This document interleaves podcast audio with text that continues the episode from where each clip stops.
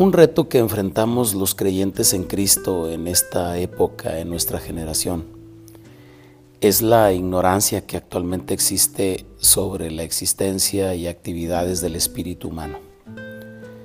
La mayoría de creyentes desconoce que juntamente con la mente, la emoción y la voluntad, también existe la actividad de nuestro propio espíritu.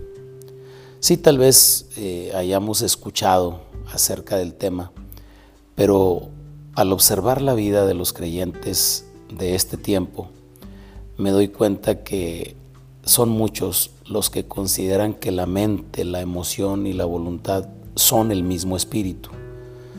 O por el contrario, manifiestan abiertamente que desconocen el rol que debe jugar en su experiencia de vida su propio espíritu. Creo que esta ignorancia afecta afecta la vida de las personas porque esto nos impide vivir una experiencia completa de la vida de Cristo en nosotros. ¿Cómo reaccionas? ¿Cómo interpretas? ¿Cuál es el filtro que utilizas tú para tratar de entender lo que te sucede? ¿Lo filtras a través de tus emociones o lo filtras a través de tu espíritu?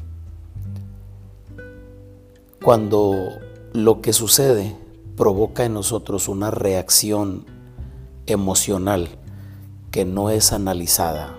Voy a poner, por ejemplo, cuando vemos algo que no nos gustó e inmediatamente viene una reacción visceral, una reacción de molestia, estamos utilizando nuestras emociones como filtro para responder a los estímulos que se nos presentan.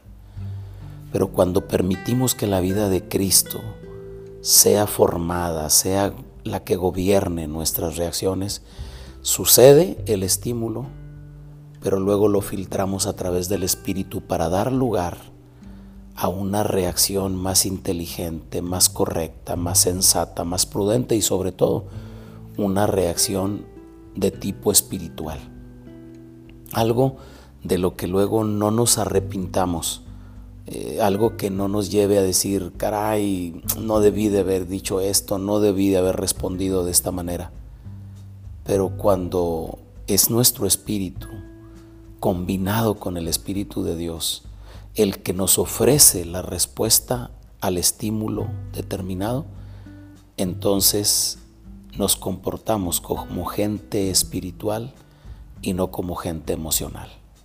Hoy te hago una invitación a reflexionar en esto. ¿Te consideras una persona que responde de manera espiritual o te consideras una persona que responde de manera emocional?